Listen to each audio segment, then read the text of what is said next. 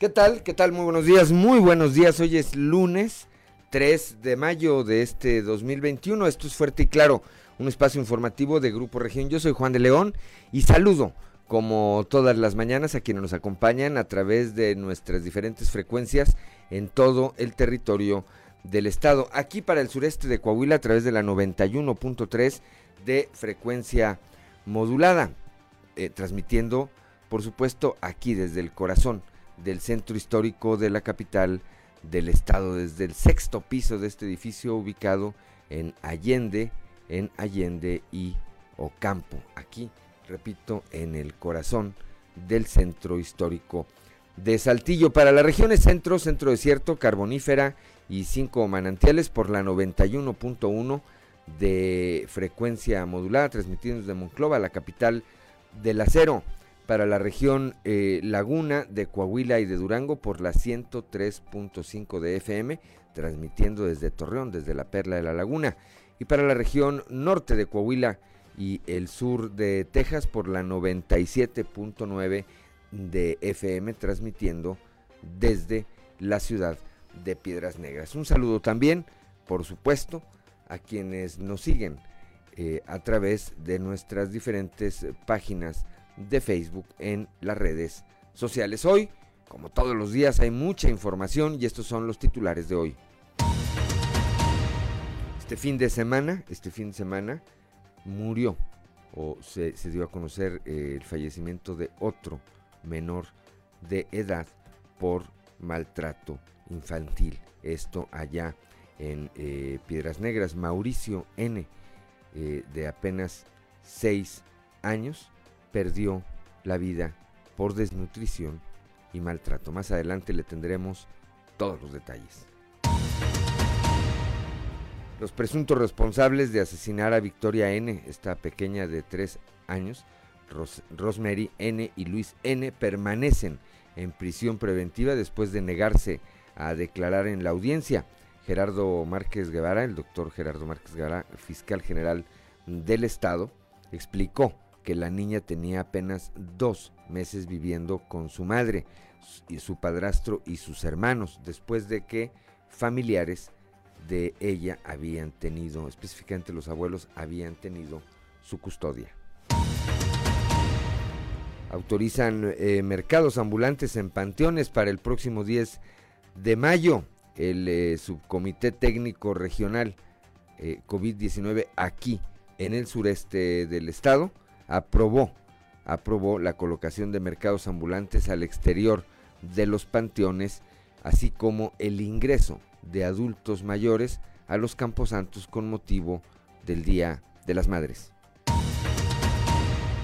La mañana de este primero de mayo, esto ocurrió el fin de semana también, alrededor de las 8 de la mañana se registró una fuerte tormenta eléctrica, esto en Piedras Negras, acompañada, acompañada de granizo y eh, de lluvia, lo que trajo como consecuencia caída de árboles, daños en viviendas, automóviles y comercios. Más adelante también tendremos toda la información con nuestra compañera Norma Ramírez. Ayer eh, por la tarde, ayer por la tarde noche se registró un incendio en el relleno sanitario de Saltillo. Cristo Vanegas también nos tendrá toda la información de lo que ocurrió ahí. Personal eh, del Estado procedió a la clausura, esto en Torreón, a la clausura de la quinta Villa Luna, localizada en la Perla de la Laguna. Ahí se detectó un evento con 250 personas, así como entre ellas menores de edad consumiendo bebidas embriagantes. Luis Morales Cortés, quien es, perdón, coordinador operativo de control de padrones de la Secretaría de Finanzas, dijo además que el establecimiento operaba sin licencia de funcionamiento y sin permiso de alcoholes. En la carbonífera, el presidente de la Unión de Auténticos Mineros, Eduardo Aguirre Jiménez, señaló que un grupo de empresarios seguirá insistiendo ante el gobierno federal para que analice el, posible, el probable que el eh, probable rescate de los 63 eh, mineros fallecidos en pasta de conchos, puesto que se considera que se generaría un gran costo por las condiciones en que se encuentra la mina y sería más viable la inversión la inversión de estos recursos se habla de 75 millones de dólares en un parque industrial para beneficio de los mismos deudos. La presidenta honoraria del DIF eh, Coahuila, la señora Marcela Gorgón, señaló que el apoyo a las personas que viven con algún tipo de discapacidad es permanente para que tengan las mismas oportunidades, acceso a sus derechos y que mejoren su calidad de vida. La ciudad de Saltillo se mantiene como un referente en competitividad, lo que ha valido eh, para que se genere, atraiga y se retenga talento e inversión gracias al trabajo que realiza la administración estatal que encabeza el gobernador Miguel Riquelme en coordinación con el alcalde de la capital, Manolo Jiménez Salinas. Más adelante también le tendremos todos los detalles de la información que se genera alrededor de las campañas electorales en nuestro estado rumbo a la elección del próximo 6 de junio. Bueno, pues esta, esta y otra información hoy aquí en Fuerte y Claro. Comenzamos.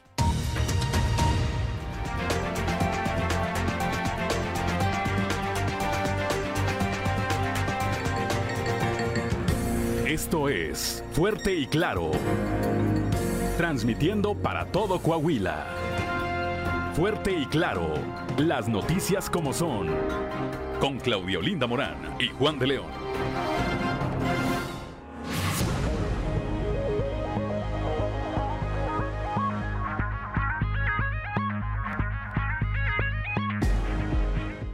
Son las 6 de la mañana, 6 de la mañana con 9 minutos. Saludo, como todos los días, a mi compañera Claudia Olinda Morán. Claudia, muy buenos días. Muy buenos días, Juan, y muy buenos días a toda la audiencia que nos acompaña a esta hora de la mañana. La temperatura en Saltillo 16 grados, en Monclova 23, Piedras Negras 21, Torreón 22, General Cepeda 15, Arteaga 14 grados, Musquis 22, San Juan de Sabinas 19, San Buenaventura y Cuatro Ciénegas 23 grados, Parras de la Fuente 17 y Ramos Arispe 17 grados también. Pero si usted quiere saber cómo va a estar el clima el día de hoy en todo el territorio coahuilense, vamos al pronóstico del tiempo con Angélica Acosta.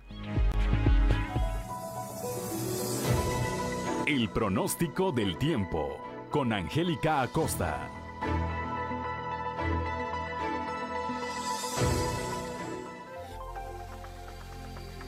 Hola, hola, ¿qué tal amigos? ¿Cómo están? Muy buenos días, me da muchísimo gusto saludarlos. Mi nombre es Angélica Costa y ya estoy lista para darte los detalles del clima en este bonito inicio de semana e inicio de mes que te vaya súper, súper bien. Ya estamos dejando atrás los estragos del Frente Frío número 54. Pon atención, de manera general vienen temperaturas muy cálidas. Iniciamos Saltillo, máxima de 25 grados, mínima de 17 durante el día, principalmente soleado, muy, muy caluroso, va a estar agradable y por la noche un cielo totalmente claro. Desaparece la probabilidad de lluvia para Saltillo. Monclova, temperatura muy cálida, 37 grados como máxima mínima de 21 durante el día. Muy, muy caluroso. Vamos a tener bastante solecito. Por la noche un cielo totalmente claro, de igual manera cálido por la noche. Y 0% la posibilidad de precipitación ahí para Monclova. Torreón, similar la condición climatológica, 37 grados como máxima mínima de 16. Durante el día mucho sol, muy muy cálido, por la noche un cielo totalmente claro y la posibilidad de lluvia 0%, excelente. Piedras negras, temperatura muy cálida, también 35 grados como máxima, mínima de 20 durante el día, mucho sol, muy muy caluroso y por la noche un cielo parcialmente nublado. Piedras negras, tu posibilidad de precipitación es de 9%, toma tus precauciones. Y para toda nuestra gente bonita de Monterrey que se tienen que trasladar hacia la Sultana del Norte por trabajo, por algún compromiso, pues te digo que también se espera temperatura muy cálida.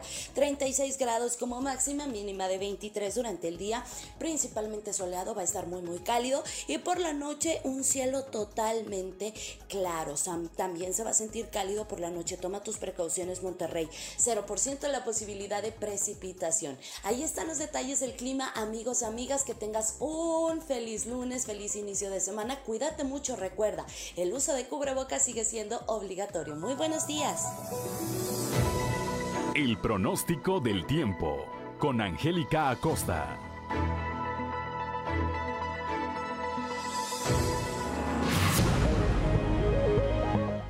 6 de la mañana, 6 de la mañana con 12 minutos, que no se le haga tarde. Vamos ahora a las efemérides del día con Ricardo Guzmán. ¿Quiere conocer qué ocurrió un día como hoy? Estas son las efemérides con Ricardo Guzmán. Un día como hoy, pero de 1518, el capitán español Juan de Grijalba descubrió la isla de Cozumel, frente a las costas del Caribe mexicano. También, el 3 de mayo, pero de 1802, Napoleón Bonaparte creó la Legión de Honor en Francia, máxima distinción nacional que se otorga a diversas personalidades. Y un día como hoy, pero de 1911, nació en Saltillo Fermín Espinosa Saucedo Armillita, torero de prestigio mundial llamado Maestro de Maestros.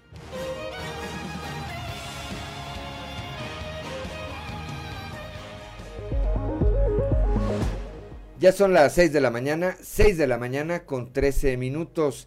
Claudio Linda Morán, eh, santoral del día de hoy. El santoral de hoy es eh, para Evencio, Teodulo, Juvenal y Violeta. A ver otra vez, Teodulo. Evencio. Evencio. Teodulo, Juvenal y Violeta. Bueno, pues a quienes lleven alguno de estos nombres que hoy estén celebrando su santo. ¿Quién? ¿Es su cumpleaños? Ah, es cumpleaños de nuestra compañera Daniela de Dani.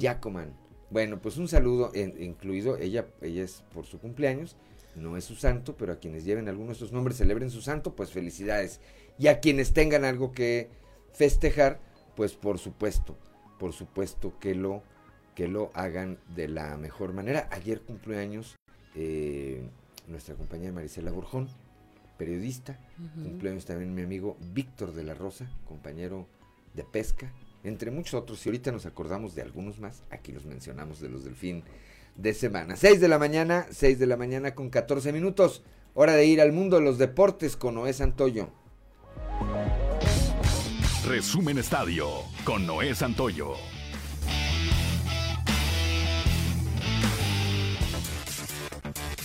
Los guerreros del Santos, Laguna y Puebla empataron sin goles este domingo en el Estadio Corona, lo que garantizó para los poblanos el tercer puesto de la clasificación y el quinto para Santos Laguna, que significa el repechaje. Los poblanos fueron el equipo revelación del torneo, cerraron el calendario regular con una racha de seis encuentros sin derrotas. Puebla acabó las 17 fechas con 28 puntos para colocarse solo por detrás de Cruz Azul con 41 y las Águilas del América con 38. El equipo de la comarca marca lagunera concluyó el campeonato con 26 puntos y se colocó en el quinto puesto y es el primer sembrado en la repesca. Su próximo rival será Querétaro. El repechaje se jugará el próximo sábado 8 y domingo 9 de mayo. Santos y Querétaro se verán las caras a las 18 horas el próximo domingo, además de León y Toluca. El sábado Atlas contra Tigres y Pachuca contra Chivas. El Ajax cerró la consecución de su 35 título de la Liga de los Países Bajos, con una goleada en el Johan Cruyff Arena ante el Even 4 goles por 0 en la 31 primera jornada. Con esto el mexicano Edson Álvarez se convierte en campeón junto al Ajax. De igual manera, el Inter de Milán se proclamó este domingo campeón de Italia por decimanovena vez en su historia, al sumar 13 puntos de ventaja sobre el Atalanta, el Nápoles y el Milán, que comparten la segunda plaza, a falta de cuatro jornadas para la final de la Serie A. El piloto mexicano de la Fórmula 1, Checo Pérez, se posicionó en el lugar número 4 del Gran Premio de Portugal. El conductor del monoplaza de Red Bull se posicionó como líder de la carrera durante 13 vueltas, logrando dar la vuelta más rápida de la carrera, con la cual fue acreedor de punta extra. Su compañero Max Verstappen logró el segundo lugar de la carrera y como se esperaba, Lewis Hamilton se posicionó en el primer sitio. Ignacio Bernstein, uno de los entrenadores más laureados en la historia del boxeo mexicano, cuestionó con dureza el enfrentamiento entre Andy Ruiz y Chris Arreola de este primero de mayo, al grado de calificarlo como un fraude. El miembro del Salón de la Fama y quien ha trabajado junto a pugilistas de la talla de Ricardo Ricardo Finito López, Juan Manuel Márquez y Oscar de la Hoya, por mencionar algunos, señaló que poner a Ruiz frente a Arreola no fue una buena decisión, ya que el segundo no pelea desde el 2019 y sus últimas exhibiciones quedaron a deber. Los Dodgers de Los Ángeles han colocado al pitcher derecho Dustin May en la lista de lesionados de 10 días por una lesión en el brazo derecho. May dejó la apertura del sábado contra los cerveceros de Milwaukee después de solo 27 lanzamientos debido a la dolencia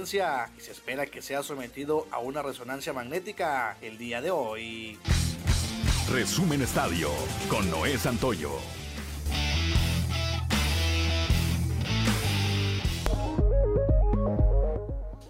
Ya son las 6 de la mañana, 6 de la mañana con 17 minutos. La cotización peso dólar, Claudio Linda Morán. Hoy lunes 3 de mayo del 2021, el tipo de cambio promedio del dólar en México es de un dólar por 20 pesos y 12 centavos. Hubo una recuperación este fin de semana. A la compra 19,89, a la venta 20,37. Muy bien, son las 6 de la mañana con 18 minutos. Vamos, Claudio Linda Morán, a un resumen de la información nacional. En San Luis Potosí detectan el primer caso de variante de coronavirus de la India en México. La Secretaría de Salud en este estado confirmó el contagio de un paciente de 40 años, residente de la capital potosina, que comenzó con síntomas a principios de abril. Este habría tenido contacto con personas que habían visitado los Estados Unidos. En Guerrero aprueban la candidatura a la hija de Félix Salgado Macedonio. Se trata de Evelyn Salgado Pineda, va a ser candidata de Morena a la gubernatura. Ahora sí, el partido espera a que la unidad de fiscalización del INE autorice la clave para rendir informes de gastos y reanudar de inmediato la campaña. En el Día del Trabajo, cientos de integrantes de organizaciones sindicales en la Ciudad de México realizaron una marcha unitaria para manifestarse por la defensa de la salud y los derechos de los trabajadores mexicanos, así como el respeto de sus contratos colectivos. Esta manifestación reunió a trabajadores de la educación, sindicatos universitarios, de educación superior, investigación y cultura, electricistas y a la Asamblea Nacional de Usuarios de Energía Eléctrica. En la Ciudad de México asesinan a una mujer y sus dos hijas menores de edad, esto en un departamento de la alcaldía de Cuauhtémoc. Ahí fueron encontradas una mujer de 34 años y, dos, y sus dos hijas menores de 11 y 13 años. La policía capitalina acudió al sitio luego de que recibieron el reporte de la presencia de personas lesionadas por disparo de arma de fuego. No hay detenidos hasta el momento. Y México suspende la aplicación de la prueba PISA para estudiantes de secundaria. Según el calendario, México debería estar ya realizando pruebas de campo para esta evaluación. Esta es un examen que se aplica a estudiantes de 15 años durante cada tres años para medir habilidades de lectura, matemáticas y ciencia. Muy bien, son las 6 de la mañana. Gracias, Claudio Linda Morán. 6 de la mañana con 20 minutos. Estamos aquí en Fuerte y Claro.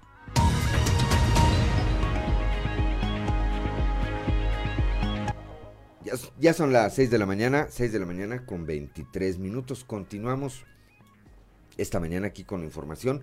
El, para quienes nos acompañan, eh, para quienes nos acompañan a través de las redes sociales, eh, comentar este fin de semana surgió uno entre tantos, entre tantos eh, videos allá en el Estado de México de un una persona, un hombre, que a bordo de un automóvil discute con quien presumiblemente es eh, su novia y al calor de esta discusión la arroja del vehículo en el que ambos se trasladan, lo que ha generado eh, pues no solo innumerables críticas, sino lo que está ocurriendo eh, lo vimos hace poco con esta maestra que es agredida por su pareja, que la ciudadanía pues esté tratando de identificar quién es esta persona para que sea castigada, eh, sancionada por la ley. Y sí, efectivamente vienen a bordo de un vehículo y se aprecia como esta eh, señorita, señora, es arrojada desde el vehículo en el que están eh, viajando los dos.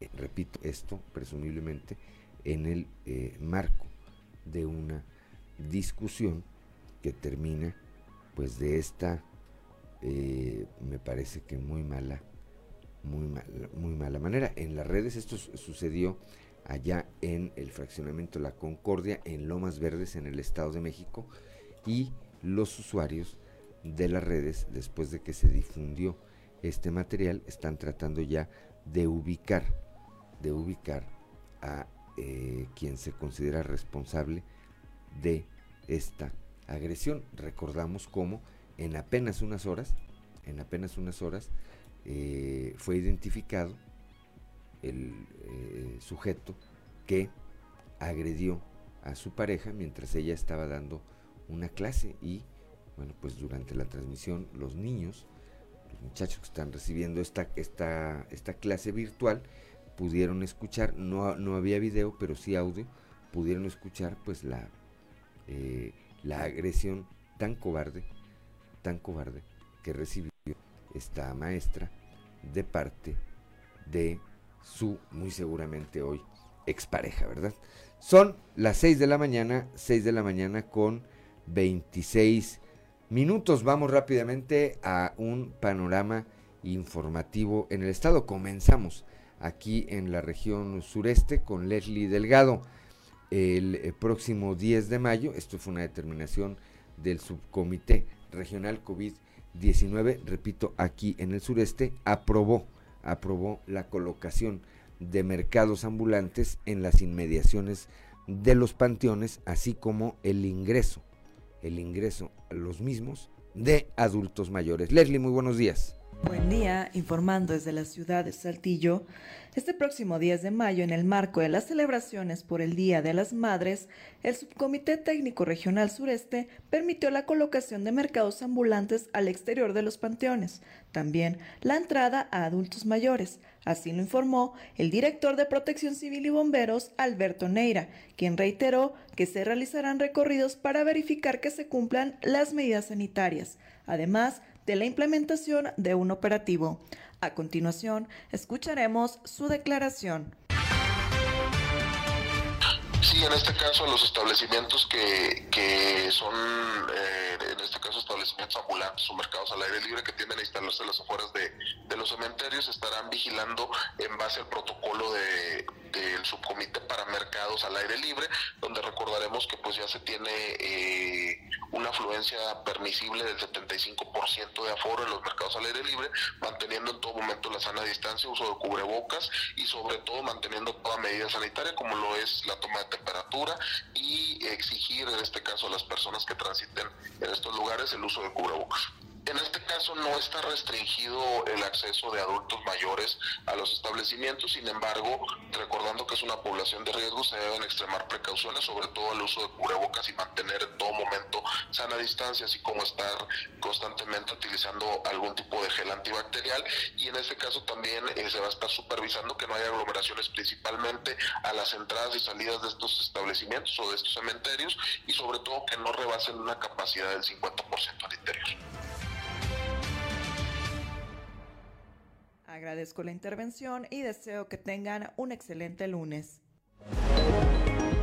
6 de la mañana, 6 de la mañana con 29 minutos. Gracias a Leslie Delgado y vamos ahora con Christopher Vanegas.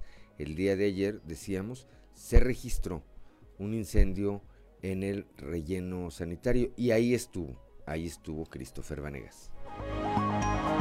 Alrededor de las 6.30 de la tarde, elementos de bomberos recibieron el reporte de un incendio en el basurero municipal, por lo que inmediatamente se trasladaron al lugar para sofocar el siniestro que consumió toneladas de basura, sin que se haya podido esclarecer las causas de qué fue lo que lo provocó.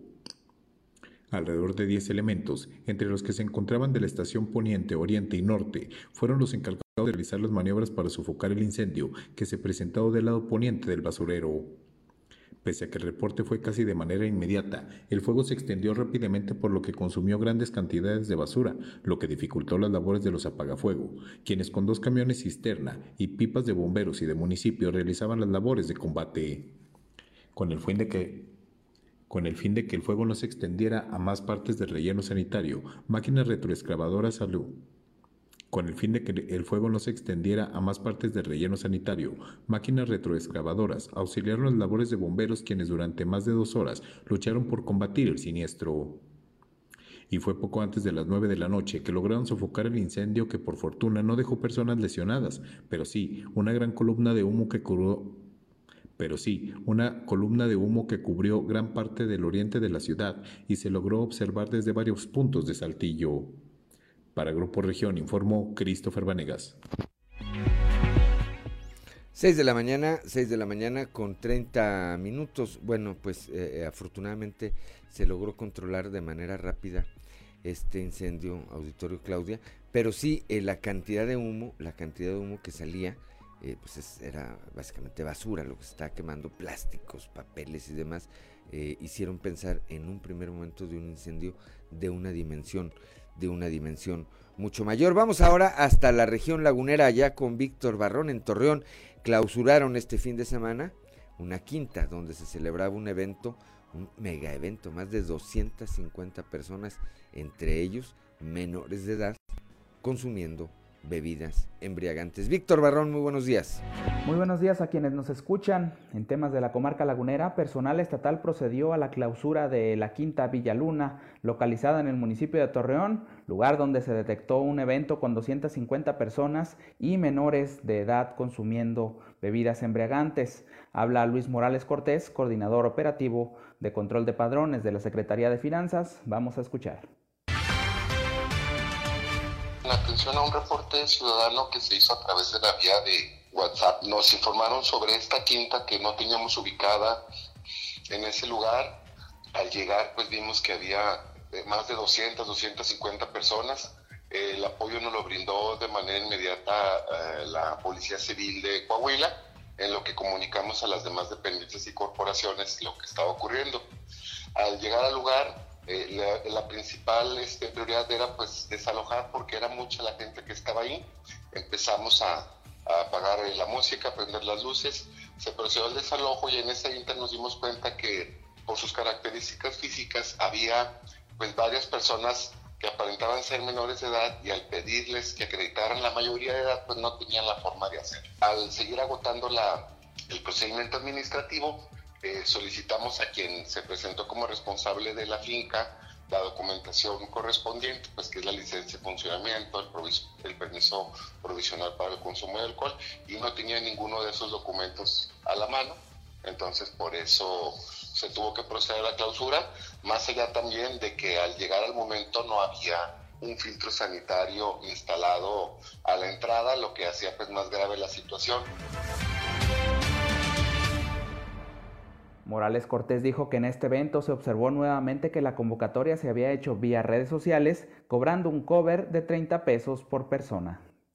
Esto es todo en la información. Desde La Laguna reportó Víctor Barrón. Que tengan un excelente día. 6 de la mañana con 33 minutos. Gracias, gracias a Víctor Barrón allá desde desde la Perla de la Laguna. Claudio Linda Morán, ¿qué más tenemos esta mañana? Pues nos vamos a la región carbonífera. Allá nuestro compañero Moisés Santiago nos tiene el reporte de este tema donde pues se armó un, buen bochinche con la candidata de Morena, Tania Flores Guerra, en donde, bueno, el delegado de la Fiscalía General eh, se pretendió hacer eh, un acto ahí eh, legal y eh, los seguidores de esta candidata pues se opusieron a que fuera eh, la corporación a hacer lo que es su deber, ¿no? Su trabajo, pero nos tiene los detalles nuestro compañero Moisés Santiago. Muy buenos días Juan, muy buenos días Claudia y a todo nuestro amable auditorio que nos escucha en todas nuestras frecuencias. En la información que tenemos para el día de hoy, está bajo investigación la candidata de Morena Tania Flores por delitos electorales. El delegado de la Fiscalía General del Estado, Luis Ramírez Guillén, informó que se encontraron cerca de mil despensas en la Quinta Don Tomás, donde seguidores de la candidata de Morena, Tania Flores Guerra, se amotinaron en el lugar obstruyendo la acción de la justicia, liderados por la candidata que se presentó en el lugar, por lo que se solicitó el apoyo de diferentes corporaciones policíacas, así como del Ejército Mexicano y la Guardia Nacional, para evitar que se aumentaran los actos de violencia. Esto es lo que comenta el delegado de la Fiscalía para cabo esta diligencia. Sin embargo, bueno, eh, una vez que se, que se encontraban en el lugar, este, ahí mismo, como ustedes pudieron haber visto en las redes sociales, se amotinó un grupo de personas, en su mayoría del sexo femenino, los cuales eran pues liderados aparentemente por la candidata Tania Flores, quien también se presentó en el lugar, y con uso de, pues, de fuerza, de violencia, empezaron a, evitar la práctica de esta diligencia, sin embargo la misma eh, se empezó a desarrollar o comenzó ingresando al inmueble, lo, anterior porque se solicitó el apoyo de seguridad pública, tanto municipal como del Estado. Asimismo se hizo el llamado al Ejército y a Guardia Nacional que fueran a custodiar el lugar, que fueran a, este, evitar sobre todo actos de violencia, actos donde pudiera resultar lesionada alguna persona y sobre todo pues para que la diligencia ordenada por el juzgador se pudiera llevar a cabo de manera ordinaria. Sin embargo, bueno, esto no sucedió en razón de que una vez que el Ministerio Público se encontraba en el interior de este inmueble, una vez localizados los hallazgos que se estaban buscando por parte del Ministerio Público, es decir, en el interior del mismo sí se encontraron aproximadamente mil despensas que se encontraban en locales dentro de este inmueble. Bien, pues estos hechos ocurrieron el pasado fin de semana por acá en el municipio de Melchor y la investigación continúa. Es la información que tenemos para todos ustedes desde la región carbonífera, su amigo y servidor Moisés Santiago. Que pasen un excelente día.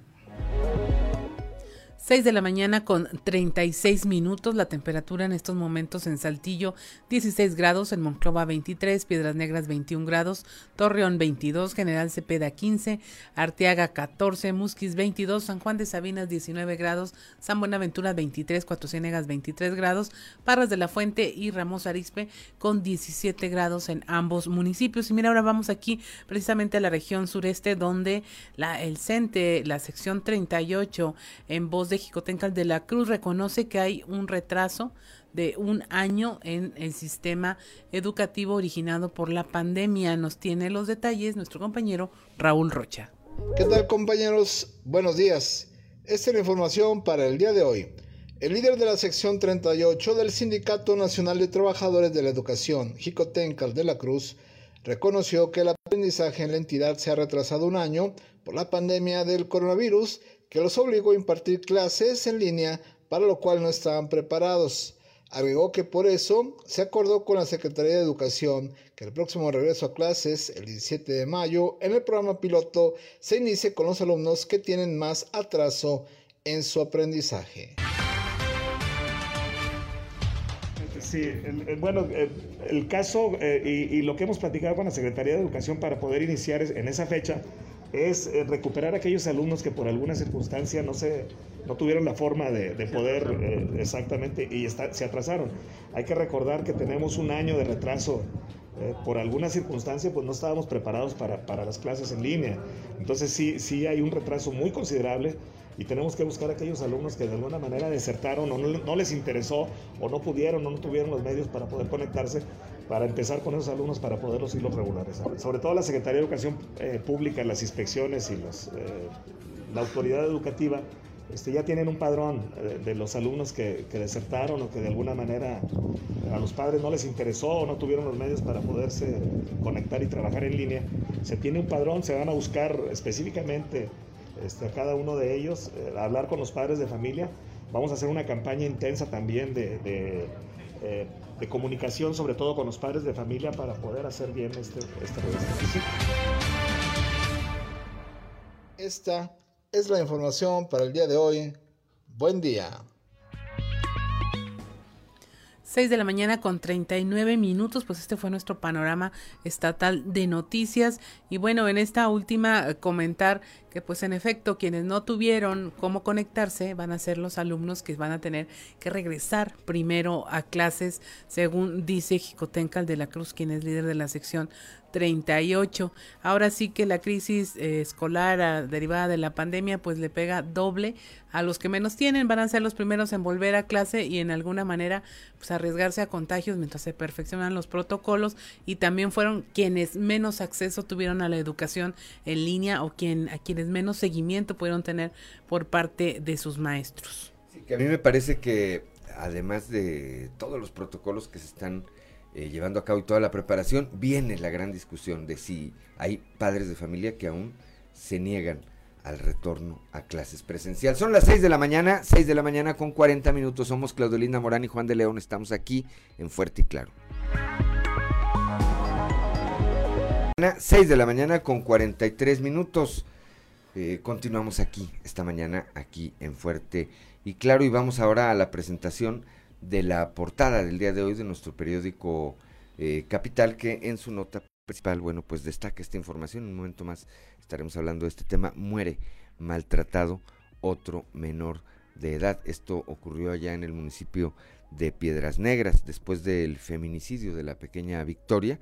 Otro caso de maltrato infantil terminó en tragedia, pues el menor identificado como Mauricio N perdió la vida a consecuencia de una severa desnutrición y los fuertes golpes que presentaba. También, también, bueno, por las imágenes y ya escuchamos la información con nuestro compañero Cristo Vanegas de este incendio eh, que ocurrió ayer en el relleno sanitario aquí en la capital del estado, que afortunadamente fue controlado después de alrededor de tres horas de labor de los elementos de bomberos y protección civil aquí de Saltillo.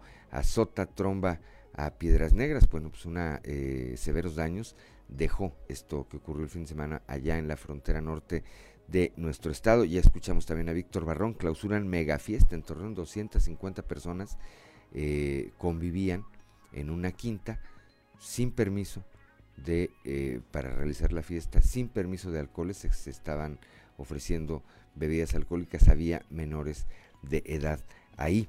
En la región carbonífera, bueno, pues empresarios, eh, un grupo de empresarios están pugnando porque esta inversión de cerca de 75 millones de dólares que ha aprobado ya el gobierno federal para el rescate de eh, los cuerpos de 63 mineros que permanecen eh, sepultados bajo miles de toneladas de tierra y de carbón ahí en la mina, lo que fue la mina Pasta de Conchos.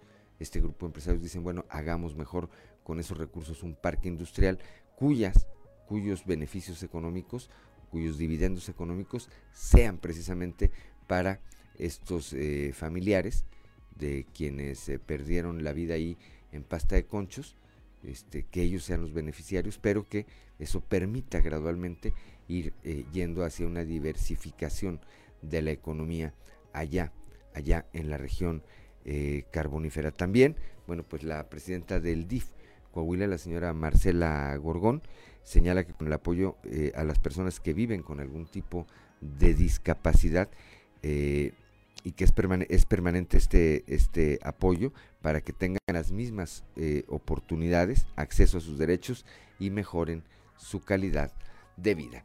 Son las 6 de la mañana, 6 de la mañana con 46 minutos. Es hora de ir a nuestra columna en los pasillos.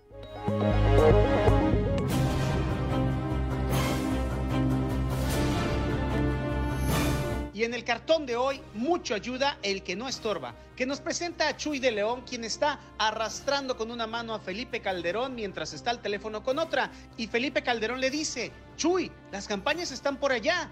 Y Chuy de León le contesta, no te preocupes Felipe, ya te estoy pidiendo taxi.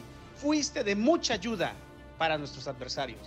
Gran descontento hay en la región carbonífera pero ahora no solo entre productores del mineral, sino además entre el gremio de choferes de las compañías que entregan el material en las carboeléctricas. Yendo por partes, resulta que mientras que a la mayoría de los productores los traen con promesas y trabas para poder venderle a la CFE, un productor en especial recibirá en breve una adjudicación directa por más de 150 mil toneladas de carbón. Mañana más acerca de este afortunado empresario. Por otro lado, resulta que a algún burócrata se le ocurrió que se veía mal que los choferes que entregan el carbón en plantas en algún momento se bajaran de sus unidades, sea al baño o solo a caminar. Bajo ese criterio entonces, las nuevas reglas prohíben a los conductores abandonar sus unidades en las 12 o hasta 14 horas que deben pasar ahí. Además, tampoco pueden llevar alimentos en sus unidades. Las medidas, obviamente, ya hizo reaccionar a los transportistas, que planean cerrar las dos plantas carboeléctricas con al menos 300 unidades.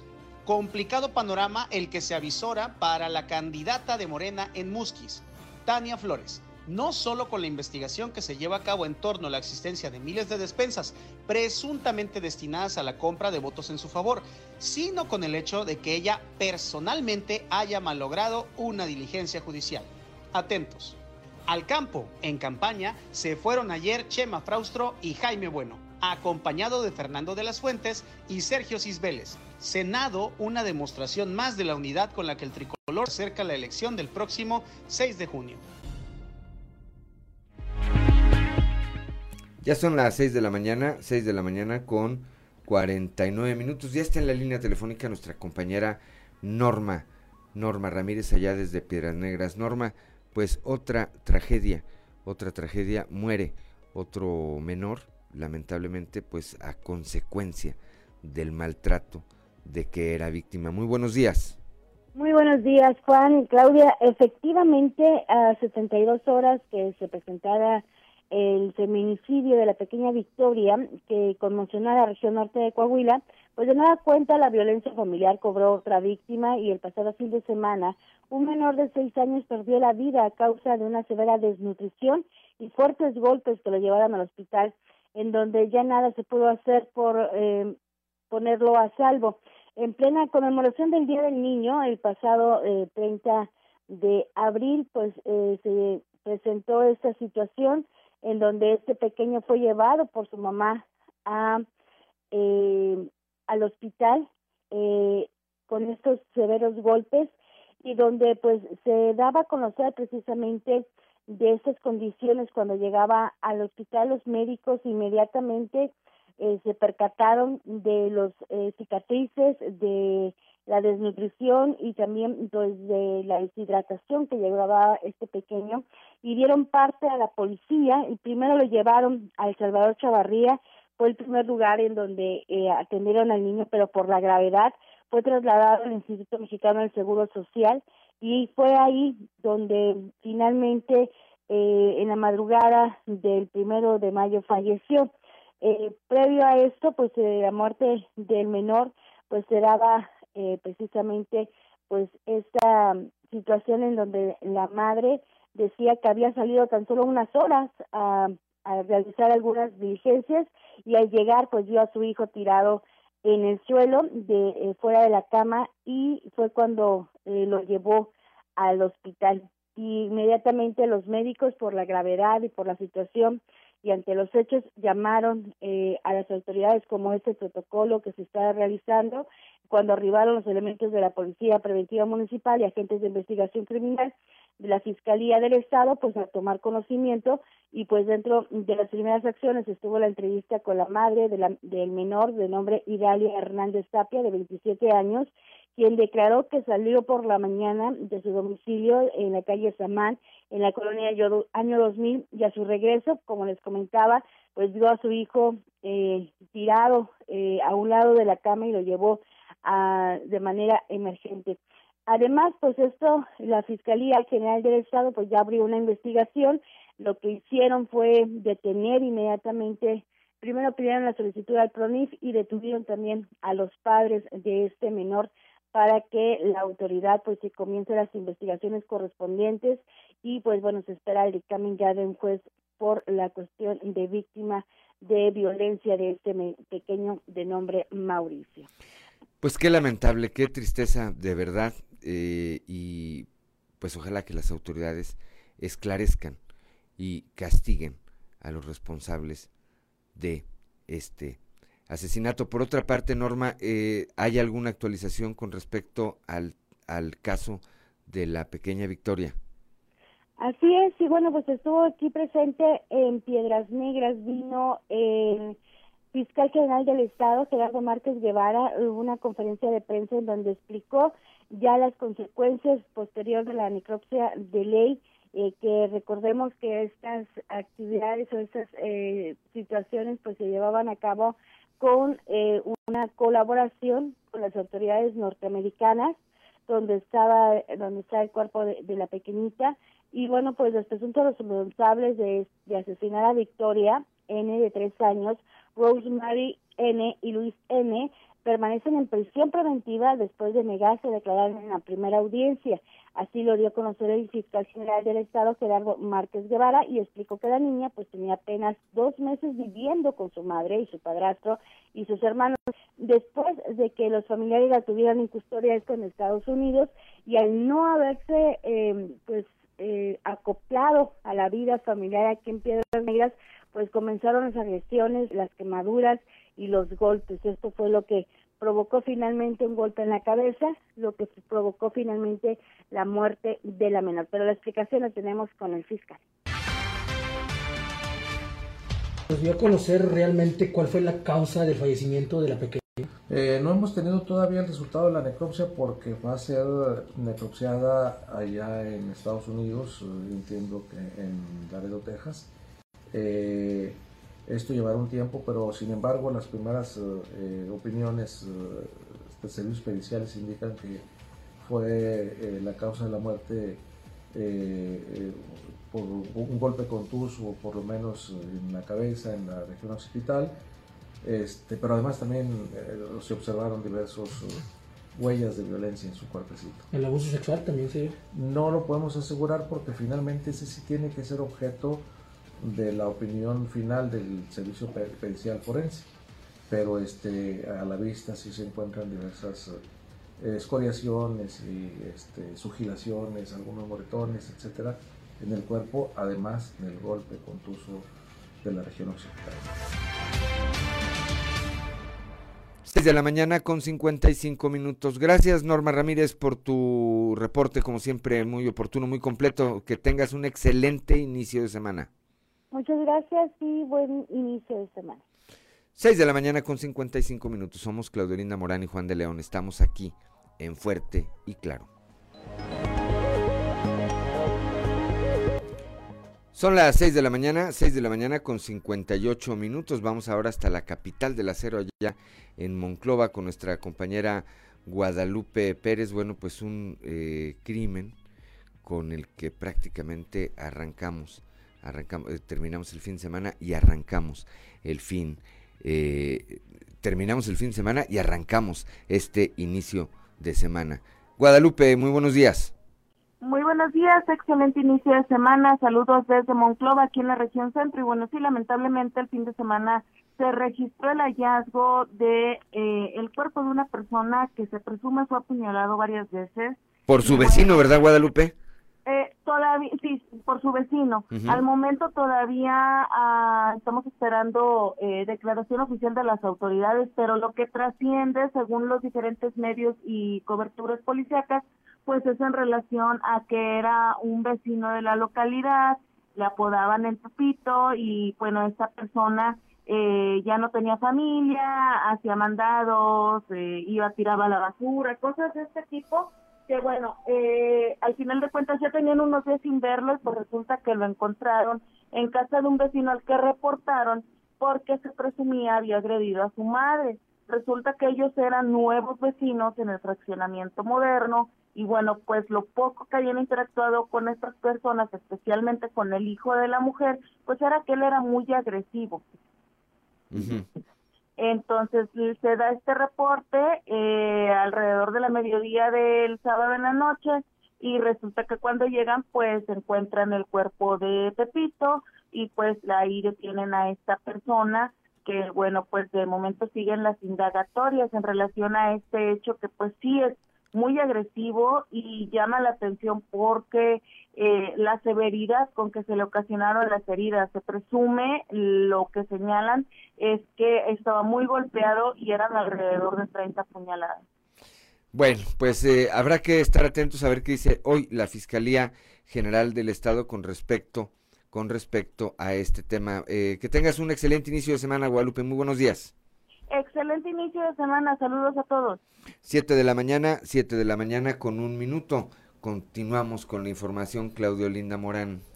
Bueno, vamos ya a información electoral. El Instituto Electoral eh, de Coahuila continúa con la promoción del voto a través de varios medios de difusión y las redes sociales. Lo afirma la presidenta del instituto, Gabriela de León Farías. Bueno, muy aplicados en el tema de la promoción del voto, de la participación ciudadana. Hemos hecho debates, estaremos haciendo cuatro debates en las grandes ciudades del estado. Y sí, por supuesto, tenemos programas permanentes de eh, promoción del voto. Hay campañas en medios tradicionales, hay campañas en redes sociales. Y este, bueno, pues estamos eh, aplicados en ese sentido.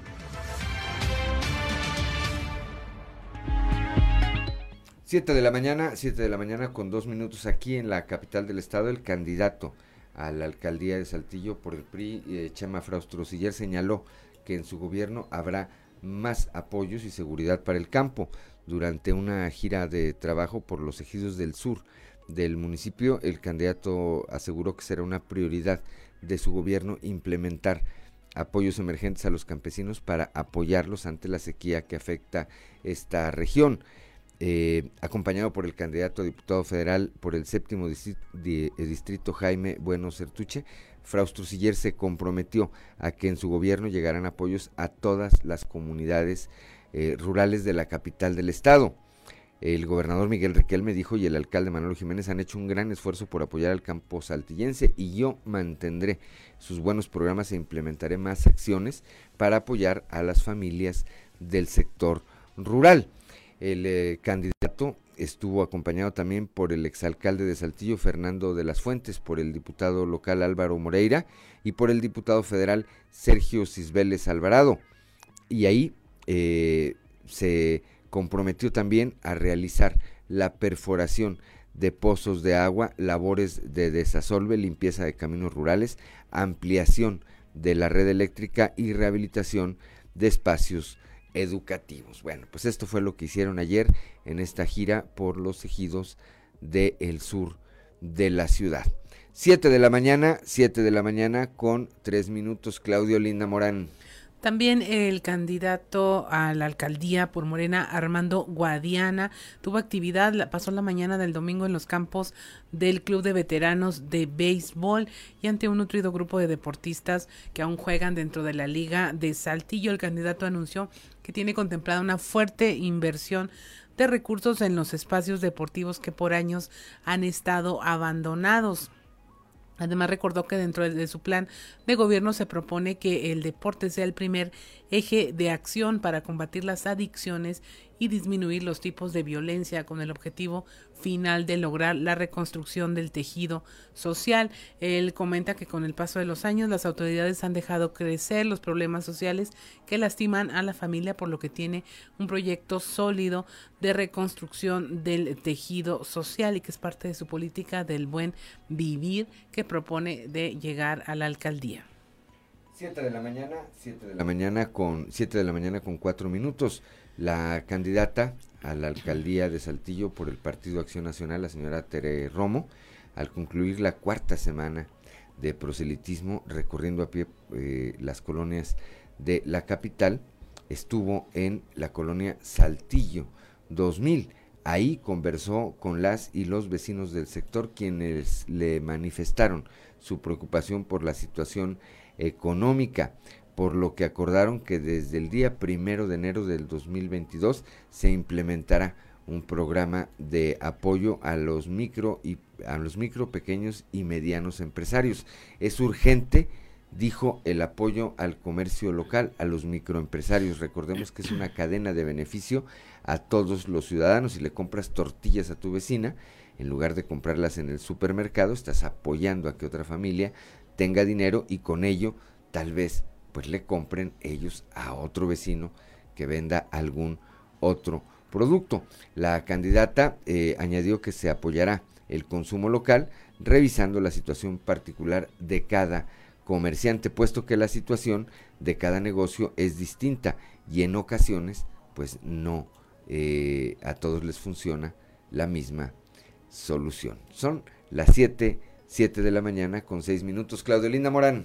Por otra parte, el candidato del PRI a diputado federal por el Distrito 5, José Antonio Gutiérrez Jardón, propone la creación de una fiscalía especializada en los feminicidios.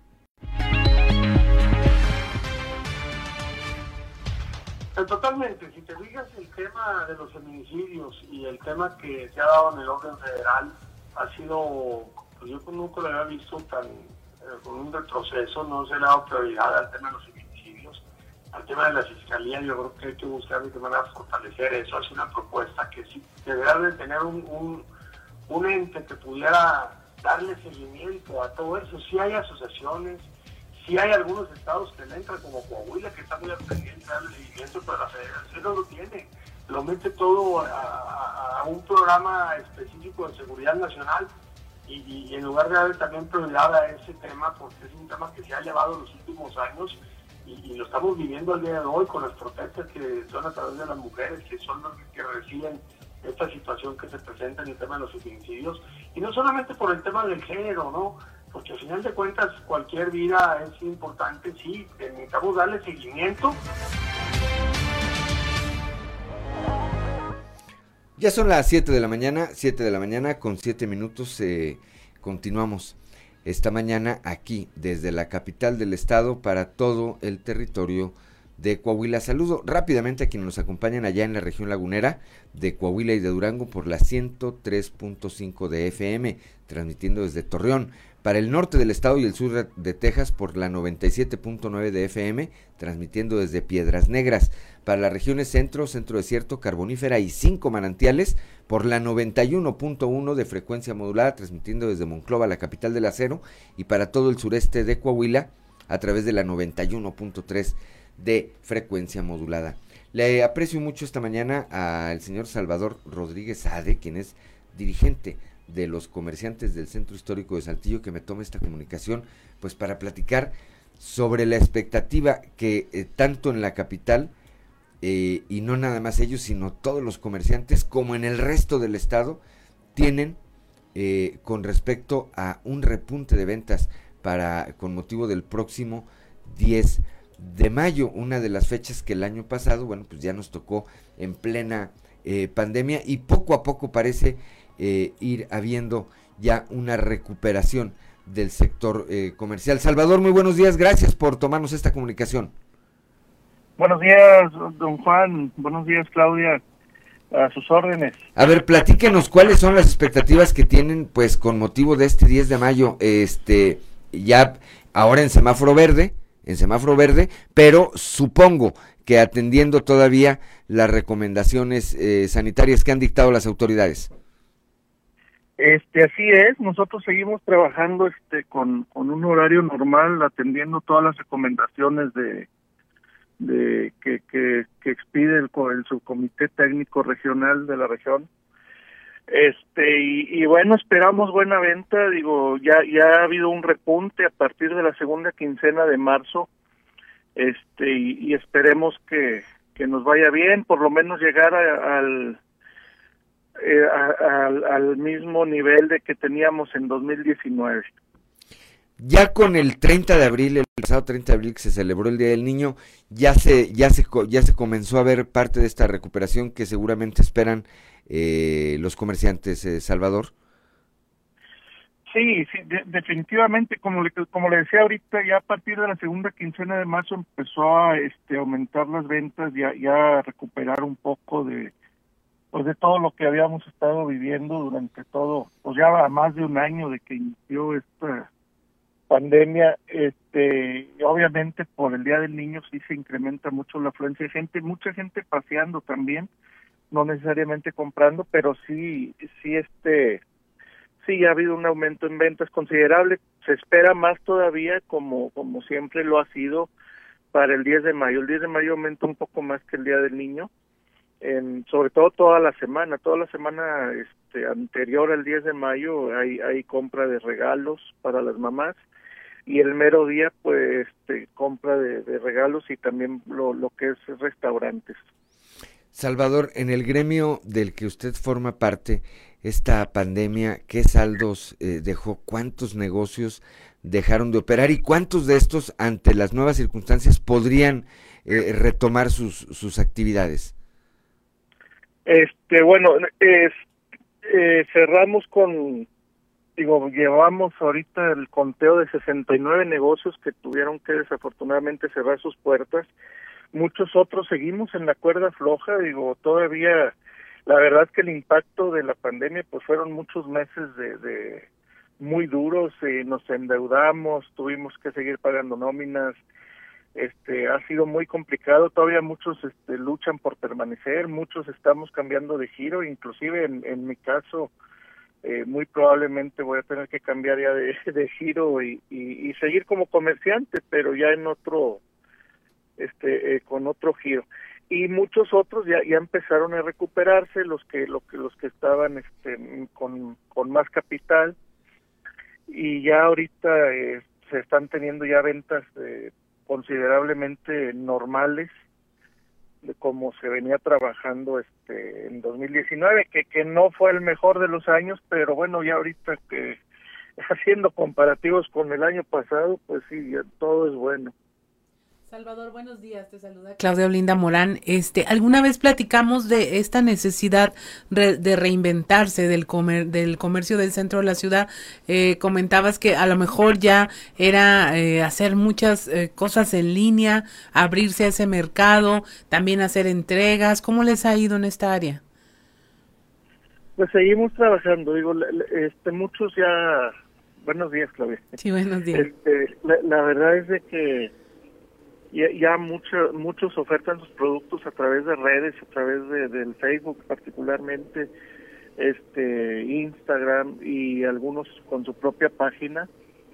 Y, y, seguimos trabajando en eso digo la verdad es que es, es, complicado también cuando cuando eh, pues ya después de, tantos años eh, eh, mucha gente no, nos quedamos atrás con estos avances tecnológicos pero ahí vamos y, nosotros como asociación promoviendo que, que se haga el uso de de, este, de las de las redes de, la tecnología para y las nuevas formas de, venta que, que ya era una tendencia que venía sobre todo muy fuerte en Estados Unidos y que ya estaba en México antes de la pandemia y que obviamente la pandemia vino a acelerar todo este movimiento de, de ventas por internet. Y, y aquí el caso particular de México mucha venta en a través de las redes sociales, no, no necesariamente de páginas eh, de sitio web. Así es. ¿Han propuesto algún eh, tipo de capacitación entre la Cámara de Comercio local? Pues para que ayude a todos los comerciantes que evidentemente no todos están preparados para dar este brinco, para que ayude en este asunto de redes sociales, porque lo comentabas, a ver, este, nosotros podemos dar garantías, podemos dar facturas, podemos cambiar un producto si sale mal y en alguna manera es una ventaja incluso para el consumidor. Sí, claro, claro, este Sí, no no hemos propuesto la verdad de la capacitación, pero sí este estamos digo a través de los grupos de, de, WhatsApp que tenemos que es la manera en que nos comunicamos diariamente. Este ahí, ponemos eh, mucha información de las redes y, y, del manejo de estas.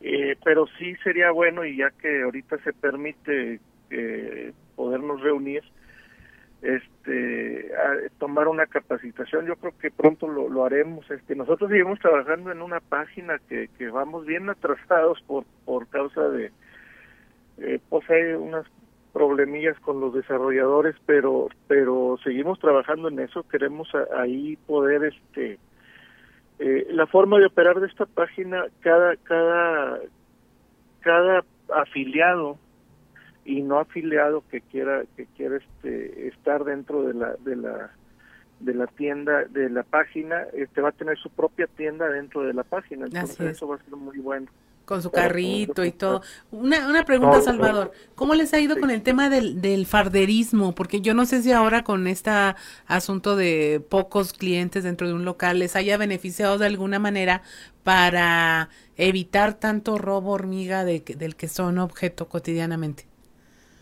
Este sí, porque el, el sarderismo o, esta red de, pues, de gente, de, de, rateros y rateras, este, ellos operan con, con el método de la distracción. Y como ahorita no se permite más que el, bueno, ahorita ya se permite el 75% de aforo, pues ya ya no es lo mismo que puedan entrar porque entran hasta con niños en brazos, con niños este, chiquitos para y piden muchas cosas a las vendedoras para poder este distraerlas y otras tomar mercancía. Entonces, en este aspecto sí nos benefició la pandemia, pero pues lo nos perjudicó mucho en las ventas, pero en, en, ese aspecto sí nos sí nos sí nos nos ayudó la pandemia a través de los grupos de WhatsApp que, que iniciaron con nosotros en la zona centro, de hecho el primer grupo de la ciudad es de los comerciantes del centro con las autoridades Este, y este nos ha ayudado mucho porque ahí muchas de las de los grupos estos de, de, de farderas ya los tenemos identificados, entonces alcanzamos a algún comerciante, ve alguna por la calle, decimos por qué calle está y ya se le planta un policía y realmente, digo, a veces no les detiene porque no han delinquido, pero ya evitan el robo. Son las 7 de la mañana, 7 de la mañana con 17 minutos. Estamos platicando esta mañana con Salvador Rodríguez Ade, líder de los comerciantes del centro histórico aquí de la capital del estado. Salvador, una última pregunta. Ahorita que hay campañas, ahorita hablaba usted del papel de las autoridades, la coordinación que tienen con ellos. Ahorita que hay campañas, los candidatos que seguramente se han entrevistado, se entrevistarán eh, con el gremio del que usted es integrante han estado, están a la altura de las necesidades de, de los comerciantes, han encontrado en alguno o en algunos o en todos de ellos eh, eco a, las, a las necesidades que tienen? Este, mire, ya no nos reunimos este con, con los dos eh, que van más arriba. Este, y, y próximamente vamos a tener reunión ya con, con con más gente dentro del gremio, este, que ya, ya, ya, nos pidieron reunirse con nosotros. Eh, la verdad, las propuestas que traen, digo, así como para nosotros, para el gremio, no, no vemos algo claro, eh, pero sí están eh, abiertos a escucharnos, nos han escuchado, este, saben qué que, que queremos, qué le duele al centro. Lo, lo que nosotros siempre pedimos es que nos dejen participar, sobre todo en en las decisiones cuando, cuando, vayan a haber recursos para la zona centro, pues que nos tomen en cuenta, porque nosotros sabemos realmente que, digo, vivimos y estamos todos los días ahí, entonces sabemos qué, qué necesita con más urgencia la zona centro. Ahorita, por ejemplo, necesita mucho mantenimiento. Este, nosotros este, pedimos continuidad en el tema de los grupos de, de seguridad, este, y varias cosas que, que en particular nosotros lo estamos pidiendo. No lo traen como propuesta de campaña, este, un tema muy importante que, que los dos también mencionaron, que es, es, decir, lo traen, el transporte público. Nosotros lo pedimos que, que realmente sea una transformación real del transporte público porque realmente hacen, pues yo creo que ya muchos, este, muchas administraciones no se ha tocado de forma integral o sea, han sido como que puros parchecitos y, había un proyecto bueno este, hace algunos años, pero no se no se efectuó de manera que como estaba planteado el proyecto y la verdad es que sigue siendo un desastre el transporte público.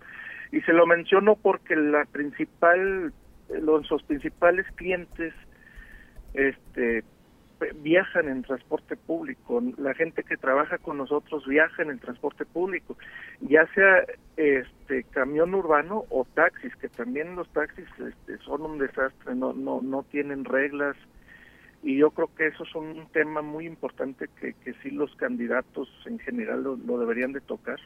Pues ahí están ahí están los retos que le plantea el eh, el, el gremio de los comerciantes del centro histórico a los aspirantes a presidir el gobierno de esta capital. Salvador, como siempre, le apreciamos muchísimo que, nos haya tomado esta comunicación, su disposición para platicar con nuestro auditorio y le deseamos que tenga un excelente inicio de semana. E igualmente para ustedes, el agradecido soy yo por el espacio, este buen inicio de semana también y para su amable audiencia. Muchas gracias, muy buenos días, 7 de la mañana con 21 minutos. Eh, cómo oh, atender la discapacidad motriz y los participantes que tienen alguna discapacidad tendrían actividades de acondicionamiento físico y de dominio en dos puntos de la silla de ruedas para bajar y subir escalones, subir y bajar banquetas, pasar rieles, practicar caídas, traslado de la silla a la cama, de silla al automóvil. También reciben talleres con temas de cuidado de la piel, el manejo, el manejo de distintos tipos de sillas, la superación de miedos, aceptación del principio de la realidad, entre otros. Este trabajo se está generando en pacientes de los centros de rehabilitación y unidades básicas de rehabilitación del DIF Coahuila que participan en este tipo de actividades para realizar todo su potencial, apuntó Marcela Gorgón. En este sentido, reconoció y agradeció la labor y entusiasmo de los terapeutas físicos y ocupacionales del personal del Instituto Estatal del Deporte de Coahuila y del presidente de Vida Independiente y sus instructores Santiago Velázquez Dorti. En otra información, en Saltillo se privilegia la atracción de inversiones y generación de empleo el gobernador Miguel Riquelme, en coordinación con el alcalde Manolo Jiménez, mantienen a la ciudad como un referente en competitividad, lo que ha valido para que se genere y atraiga y se retenga talento e inversiones. Hay potencial eh, nacional, dice el alcalde Manolo Jiménez, de acuerdo al índice de competitividad urbana 2020 del Instituto Mexicano para la Competitividad, el IMCO. Saltillo se posiciona con el primer lugar como la ciudad más competitiva entre las ciudades de 500 mil a un millón de habitantes. Esto en el marco de la celebración del Día del Trabajo, donde el alcalde Manolo Jiménez reconoció la labor del gobernador que recientemente anunció una inversión de 20 mil millones de pesos y 2.700 empleos para la región sureste por parte de General Motors. Continúa el gobierno la vigilancia en medidas sanitarias para evitar el repunte de contagios. Esto lo hace el gobernador Miguel Riquelme.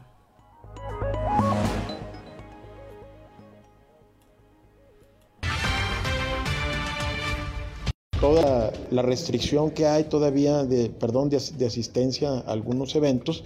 Y si bien es cierto ya se han liberado pues algunos espacios y algunas actividades, la verdad es que no queremos que, dentro, de, dentro de esta dinámica o de, cualquier festejo vaya a privar el desorden en, nuestra unidad y sí vamos a estar muy al pendiente de, todo este tipo de, de todo este tipo de eventos que con un contagio o con alguien que traiga carga viral alta nos puede contagiar otra vez eh, o puede empezar el inicio de un brote que no, que no queremos en estos momentos. Ya andamos pensando cómo retirar los hospitales móviles, de cómo ir regresando al personal médico a sus clínicas de origen, ya no, ya no, ya no especialmente a las de COVID, sino ya que atiendan emergencias, que atiendan cirugías que programadas y que atiendan otro tipo ya de, males que, que tiene la población como para volver o regresar o retornar otra vez a la, a los, a, la atención a los, a los contagios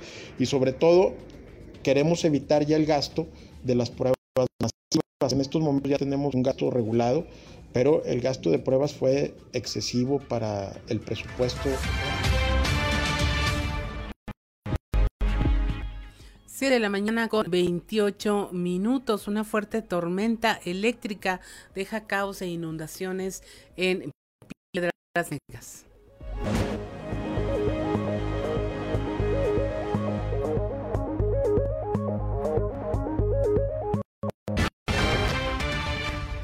Los arroyos de la ciudad, empezando con el arroyo El Soldado, el más grande, en sus puentes nuevos vehiculares, su ampliación, todo el arroyo, afortunadamente el agua corrió muy bien, eh, podrán ustedes tener videos y fotografías de, cómo se comportó este importante arroyo. El arroyo, este, el Tornillo, que cruza sobre la avenida eh, Periodistas, también no tuvo ningún problema.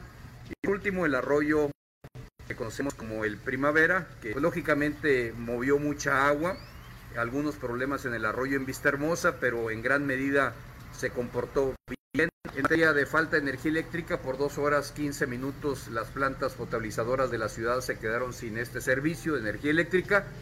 Eh, por ende, de varios arrancadores de bombas, eh, fraccionamientos eh, como Villarreal, la colonia Hidalgo, por mencionar algunas, por algunos minutos tuvieron algún desabasto, pero se solucionó durante el mediodía del mismo sábado 1 de mayo.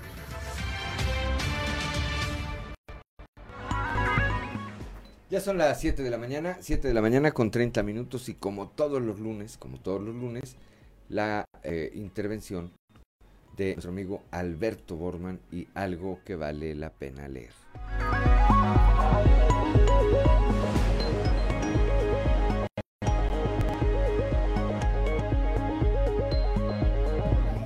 Algo que vale la pena leer con Alberto Bortman.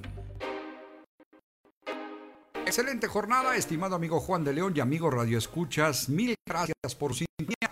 Esta semana, en algo que vale la pena leer, vamos a platicar de infancia y de libros. Y es que para hablar de niños y libros debemos considerar un encuentro que para ser exitoso debe procurar la mezcla infalible de interés y diversión, porque el universo literario se extiende mucho más allá del conocido mundo familiar de los textos escolares. Por ejemplo, el autor de relatos infantiles Roald Dahl hace posible, a través de un lenguaje sencillo y un humor inteligente, montones de historias que durante décadas han entretenido e incentivado la lectura de los pequeños. Nacido en 1916, novelista, cuentista, poeta y guionista galés de ascendencia noruega, Roald Dahl fue gloriador durante la Segunda Guerra Mundial, en la que tras ser derribado y herido, sería enviado a Washington como parte de la milicia británica, siendo entonces que dedicó primero sus esfuerzos al mundo de las letras. Inició por ahí con la obra Pan Comido, una suerte de vivencia personal de su experiencia bélica, pero el éxito le llegaría finalmente con los relatos infantiles, motivados por las historias que el propio Roald contaba a sus hijos. Publicó en total 18 cuentos infantiles, tres libros de prosa para niños, dos novelas para adultos, ocho antologías de cuentos y cinco memorias bibliográficas. Matilda, Charlie y la fábrica de chocolate, Las Brujas o James y el Durazno Gigante tuvieron tanto éxito como clásicos de la narrativa infantil que no pudieron evitar ser trasladados a la pantalla grande, a la pantalla de cine. Una característica muy especial de su obra es el sentido de cercanía e intimidad que alcanza el lector con los protagonistas a de relatos contados desde la voz de un niño, el arquetipo del adulto como villano y la ponderación de atribuir virtudes y defectos. Un grande de la literatura infantil totalmente recomendable, que más allá de contar una simple historia, recrea los asuntos fundamentales del ser humano, la naturaleza de la vida, añadiendo además la sensible capacidad de adaptación de niños y jóvenes ante los conflictos de la existencia humana. Una lectura por demás interesante y totalmente recomendable, todo lo que tiene que ver con el maestro Roald. Amigos lectores, gracias por su sintonía y su atención. Nos escuchamos la próxima semana cuando tengamos listo de nueva cuenta la recomendación de algo que vale la pena leer. Excelente semana, desea su amigo Alberto Borman y recuerden que en estos tiempos de monopolio digital y tecnológico, leer un libro es hacer revolución. Algo que vale la pena leer con Alberto Bortman.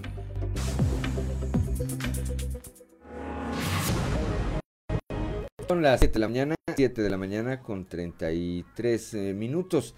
Allá en la carbonífera, en la región carbonífera, el presidente de la Unión de Auténticos Mineros, Eduardo Aguirre Jiménez, señaló que un grupo de empresarios seguirá insistiendo ante el gobierno federal para que analice el eh, reorientar esta inversión que se hará para rescatar el cuerpo de 63 mineros que están sepultados en eh, pasta de conchos y eh, que en vez de ello se edifique, se construya un parque industrial allá en la carbonífera cuyo eh, usufructo sea en beneficio de, los deudos de estos mineros, pero que esto comience a eh, llevar, comience a llevar hacia una reconversión de la economía allá en esa región. Escuchemos.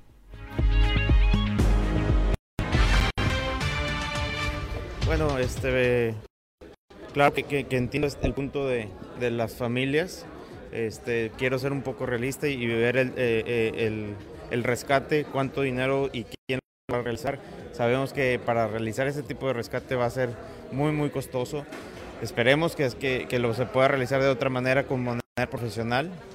Este, ya sea trabajar eh, en una forma inclinada, un tiro vertical, pero sabemos que toda esta mina o todo, todos los años que lleva esta la verdad sabemos que la explosión, no sé cómo dejaríamos los restos, es gente que se tiene que realizar profesionalmente y pues bueno, esperemos que, que al futuro de, este proyecto se pueda realizar algo ahí para la región, un parque o algún, algún beneficio para todos.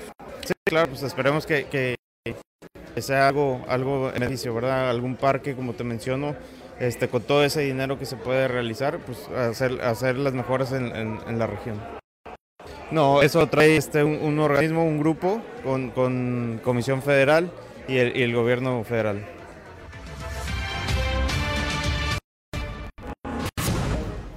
Ya son las 7 de la mañana, 7 de la mañana con 36 minutos. Aquí en la capital del estado, el obispo de Saltillo, Monseñor Hilario González García, confirmó que la diócesis se encuentra planeando el novenario en honor al Santo Cristo bajo el esquema de la nueva normalidad.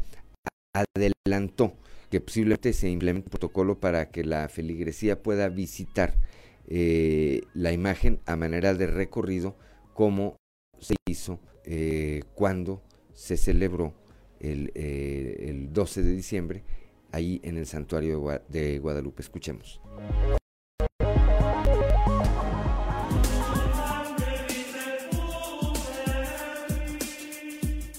Cristo, ¿cuáles serán las, los protocolos? ¿Va a seguir igual el 50%? Sí, eh, eh, tal como las misas dominicales, lo que estamos pensando es tener unos espacios de peregrinación, o sea, poder entrar saludar al Santo Cristo y salir.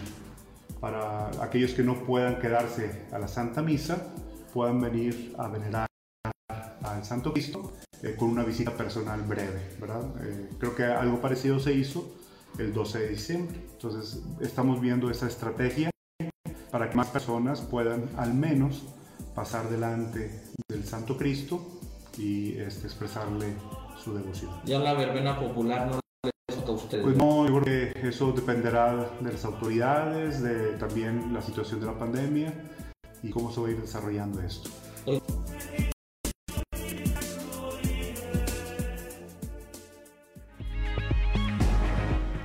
Ya son las 7 de la mañana, 7 de la mañana con 37 minutos. Creo que es una buena pregunta.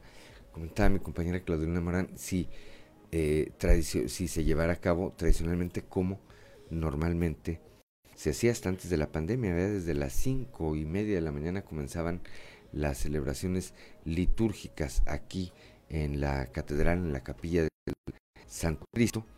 Habrá que preguntarle eh, al obispo, al obispo de la diócesis de Santillo, eh, que eh, pues que, que, tiene contemplado, que tiene contemplado en este sentido. Por cierto, el, fin de semana yo veía una información en donde se hablaba de que eh, ya hay, si no me equivoco, si no me equivoco, con nuestro amigo Paco de la Peña, ahí en su columna, bueno, pues que estaba, del Heraldo, por supuesto, este, que estaban, que había una auditoría por parte de la eh, los actuales mandos en la diócesis de Saltillo a la gestión a la gestión anterior.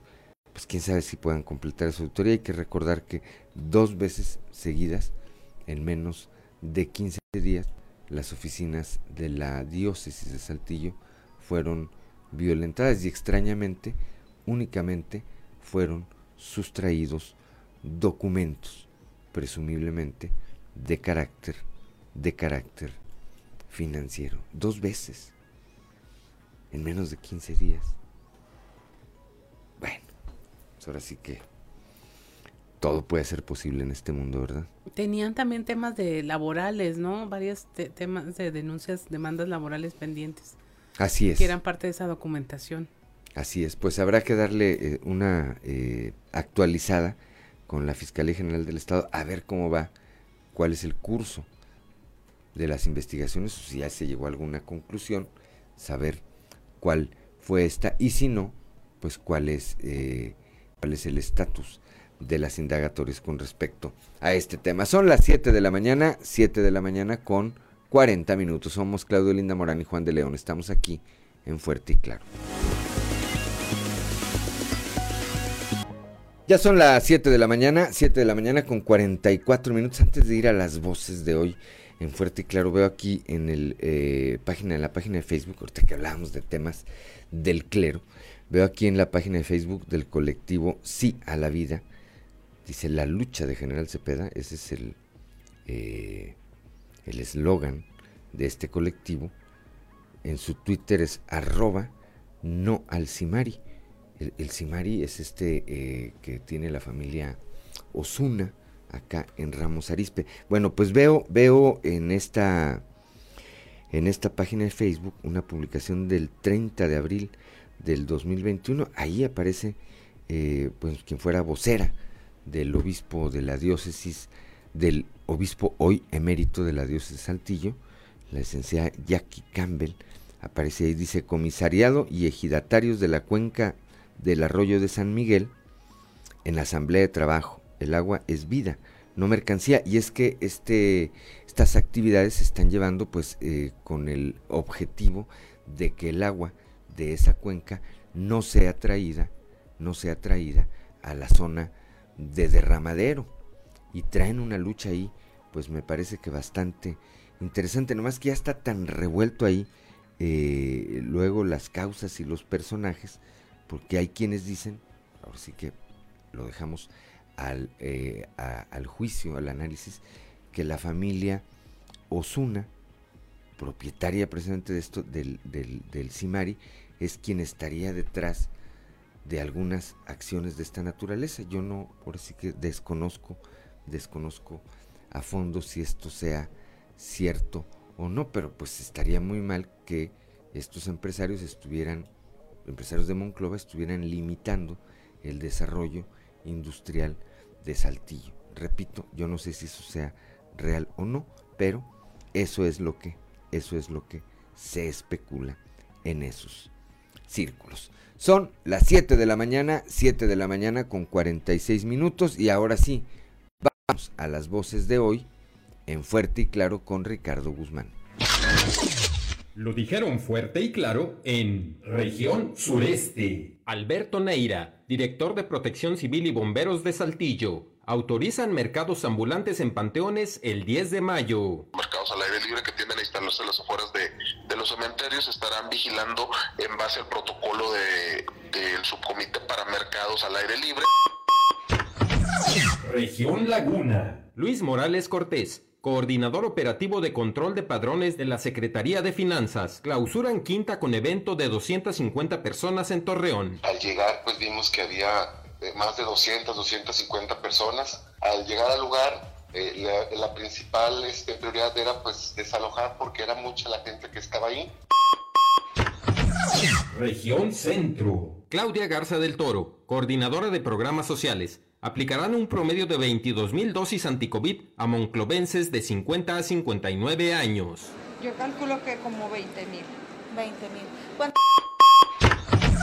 Región Carbonífera. Ulises Ramírez Guillén, delegado de la Fiscalía General del Estado en la región carbonífera. Bajo investigación candidata de Morena Tania Flores por delitos electorales. Es decir, en el interior del mismo sí se encontraron aproximadamente mil despensas que se encontraban en locales dentro de este inmueble.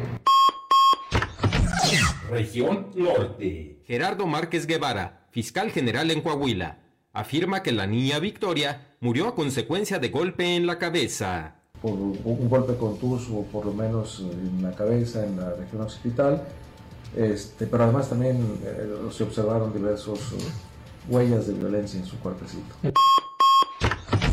Las voces de hoy en fuerte y claro.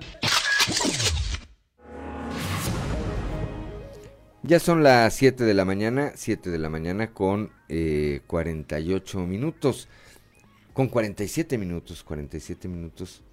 Vamos ahora a un resumen informativo nacional con Claudio Linda Morán. En San Luis Potosí detectan el primer caso de variante de coronavirus de la India en México. La Secretaría de Salud Estatal confirmó el contagio en un paciente de 40 años, residente de la capital potosina que comenzó con síntomas a principios de abril. Este habría tenido contacto con personas que habían visitado Estados Unidos.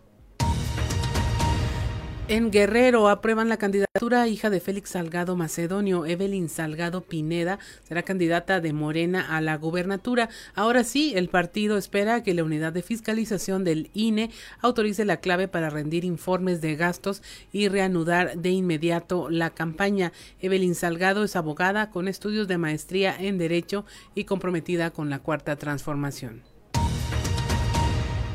En el Día del Trabajo, cientos de integrantes de organizaciones sindicales realizaron una marcha unitaria en la Ciudad de México para manifestarse por la defensa de la salud y los derechos laborales de los trabajadores mexicanos, así como el respeto a los contratos colectivos. En la Ciudad de México asesinan a una mujer y a sus dos hijas menores de edad, esto en un departamento de la alcaldía de Cuauhtémoc. Ahí fueron encontradas eh, una mujer de 34 años y sus dos hijas de 11 y 13 años. Policías capitalinos acudieron al sitio luego de que recibieron el reporte de la presencia de personas lesionadas por arma de fuego. Ya en el sitio los paramédicos indicaron que no contaban con signos vitales. México suspende la aplicación de la prueba PISA para estudiantes de secundaria. Según el calendario, México debería estar ya realizando pruebas de campo para la evaluación 2022. PISA es un examen para estudiantes de 15 años que se aplica cada tres años para medir habilidades en lectura, matemáticas y ciencia. Y México participa desde el año 2000. La última evaluación se hizo en el 2018, la siguiente estaba programada para el 2021, pero se aplazó por la pandemia. Hasta ahora, México sería el único país que ha suspendido su participación. Hasta aquí la información nacional. Gracias, Claudio Linda Morán. Son las 7 de la mañana con 51 minutos. Eh, voy a, ocupar este último, estos últimos minutos que quedan para, para releer, compartir con el auditorio una columna que se publicó el pasado 29 de abril en el periódico El Universal. La leo rápidamente. Dice, se titula La mañanera que AMLO no quería presidir. Y dice esta columna firmada por Alejandro Aguirre Guerrero. Dice, nunca lo habían visto tan enojado en lo que lleva como presidente. De hecho, su coraje le hizo tirar al suelo la jarra con agua que habían dispuesto para su consumo y es que AMLO tuvo un auténtico día de furia después de los reveses que el Tribunal Electoral le propinó tanto a él como a Morena. El eh, presidente no paraba de reprobar de reprochar a sus operadores políticos la vergüenza que le hicieron pasar, la negativa a las candidaturas de Félix Salgado y Raúl Morón, así como el palo a la sobrerepresentación en la Cámara lo tenían agrio de verdad. Lárguense, le gritó, y solo se quedaron tres los demás confianza mismos que no deseaban permanecer ahí. Fue la noche más oscura en Palacio Nacional desde la llegada de López Obrador. Si bien es cierto ha tenido días difíciles, nunca de este tipo, nunca con golpes que ponían no solo en riesgo la estabilidad de su mandato, sino la de su movimiento entero a semanas de las elecciones intermedias. Fuentes cercanas al presidente aseguran que se trata, de acuerdo al comportamiento de Andrés Manuel, de la más profunda herida que le han hecho en sus aspiraciones por extender su mandato, con su propia persona o con algún alfil.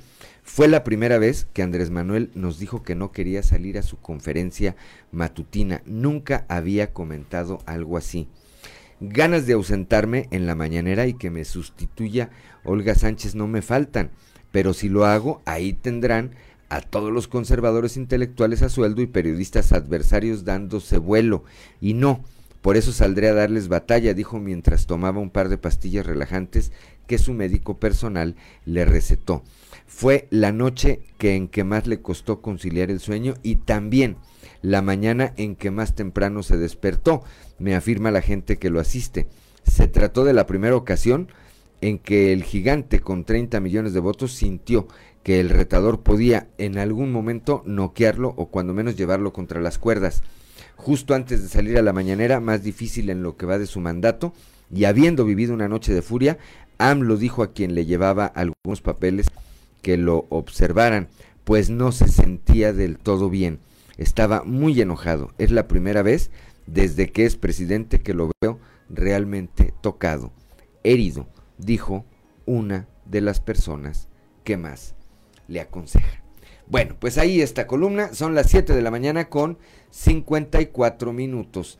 eh, prácticamente ya nos vamos esta mañana. Gracias a Ricardo Guzmán en la producción, a Ricardo López en los controles, a Cristian Yauciel que hacen posible la transmisión de este espacio a través de las redes sociales, a Claudonina Morán como siempre por su eh, acompañamiento, por su talento, por su equilibrio o desequilibrio, como ella dice, pero sobre todo gracias a usted que nos distingue con el favor de su atención. Le apreciamos mucho que haya iniciado con nosotros esta semana y lo invitamos a que siga con nosotros a lo largo de ella. Por lo pronto, no nos queda sino desearle que tenga usted el mejor los... Muy buenos días.